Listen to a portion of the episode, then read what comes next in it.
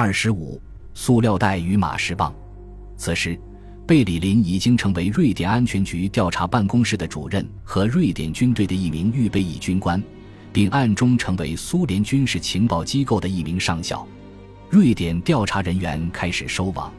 一九七九年三月十二日，在瑞典的要求下，以色列国家安全局在特拉维夫机场将贝里林逮捕，将他移交给瑞典安全局的前同事。九个月后，他因间谍罪被判终身监禁。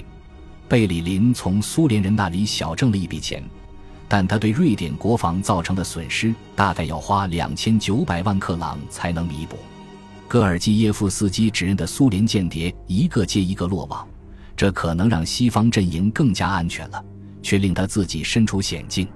第三局内部对他的怀疑使他的事业陷入了低谷，而婚姻幸福、即将迎来自己第一个孩子的戈尔基耶夫斯基本应再次选择告别过去，断绝和军情六处的联系，希望克格勃永远不会发现真相，并在余生保持低调。但是。他反而加快了工作的节奏，他的事业需要一种驱动力，他必须设法让自己被派驻到西方，甚至直接去英国。他打算学英语了。克格勃对完成一门、最多两门官方外语培训课程的官员加薪百分之十。戈尔基耶夫斯基已经会说德语、丹麦语和瑞典语，但他还是报了名。四十一岁的他是克格勃英语培训班上年龄最大的学生，他用两年时间就完成了学制四年的培训。如果他的克格勃同事更细心的话，他们应该会对戈尔基耶夫斯基为什么在没有任何经济补偿的情况下急于学习一门新语言，并突然对英国产生兴趣感到好奇。戈尔基耶夫斯基买了一套两卷本的俄英词典，并沉浸于英国文化之中。或者说是苏联公民被允许接触的英国文化。他读了丘吉尔的《第二次世界大战回忆录》，弗雷德里克·福塞斯的《豺狼的日子》，以及菲尔丁的《汤姆·琼斯》。已经从哥本哈根回国、关据第一总局智库负责人高位的米哈伊尔·刘比莫夫回忆，他的这位朋友经常找他聊天，并向他询问对英格兰的见解。刘比莫夫乐于讲述他的经历。津津乐道地谈论着流连伦敦夜总会和品尝苏格兰威士忌的乐趣，太讽刺了。刘比莫夫后来写道：“我当时给一个英国间谍提出了关于英格兰的建议，莱拉也帮助他学习语言，晚上测试他的英语词汇量，自己也顺便学一些英语。我真羡慕他的学习能力，他一天可以记住三十个单词，他太棒了。”根据刘比莫夫的建议，戈尔基耶夫斯基开始阅读萨默瑟特·毛姆的小说。第一次世界大战期间，毛姆是一名英国情报人员，他在小说中敏锐地捕捉了情报活动的道德模糊性。小说中的人物艾舍登深深吸引了戈尔基耶夫斯基。艾舍登是一名英国特工，在布尔什维克革命期间被派往俄国。艾舍登欣赏美德，但也能接受邪恶。毛姆写道：“人们有时觉得他很无情，因为他通常只对别人感兴趣，而不与他们产生连结。”为了进一步提高自己的英语水平，戈尔基耶夫斯基开始试着翻译金菲尔比的报告。和同时代的其他政府官员一样，菲尔比使用的是上流社会晦涩难懂的官僚英语，这是一种以拉长元音的慵懒长腔为标志的白听官话，用俄语很难模仿。却为戈尔基耶夫斯基提供了一个学习英国官方拗口语言的良机。英国斯堪的纳维亚业务部在第三局内平行开展工作，戈尔基耶夫斯基开始物色能帮助他转行负责英国事务的人。一九八零年四月，莱拉生了一个女儿，起名叫玛利亚。自豪的父亲邀请了部门领导维克多·格鲁什科和刘比莫夫一起来家中庆祝。我和格鲁什科受邀去他家中享用了一顿由他岳母准备的阿塞拜疆风味晚餐。刘比莫夫回忆道：“他给我们讲了她丈夫的优点，他曾在契卡工作。”戈尔基耶夫斯基给我们展示了他在丹麦收集的油画。巴结领导可能遇到的问题在于，领导可能会精力调动，最终导致竹篮打水一场空。米哈伊尔·刘比莫夫突然被克格勃灰溜溜地开除了。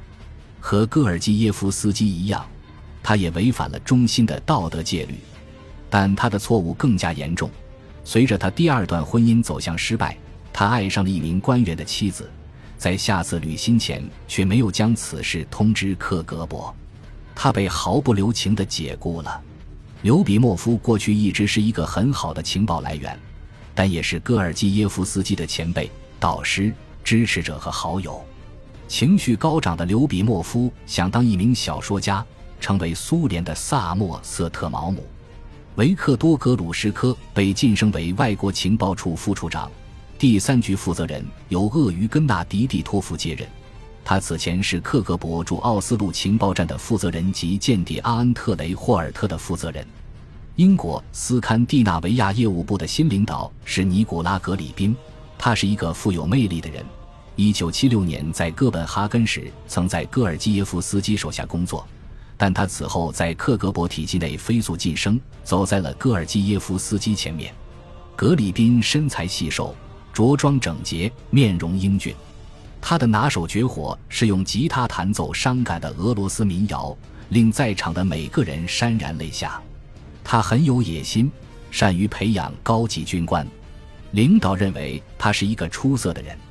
相反，戈尔基耶夫斯基认为格里宾是一个马屁精，一个典型的阿谀奉承者河野心家，但他需要格里宾的支持。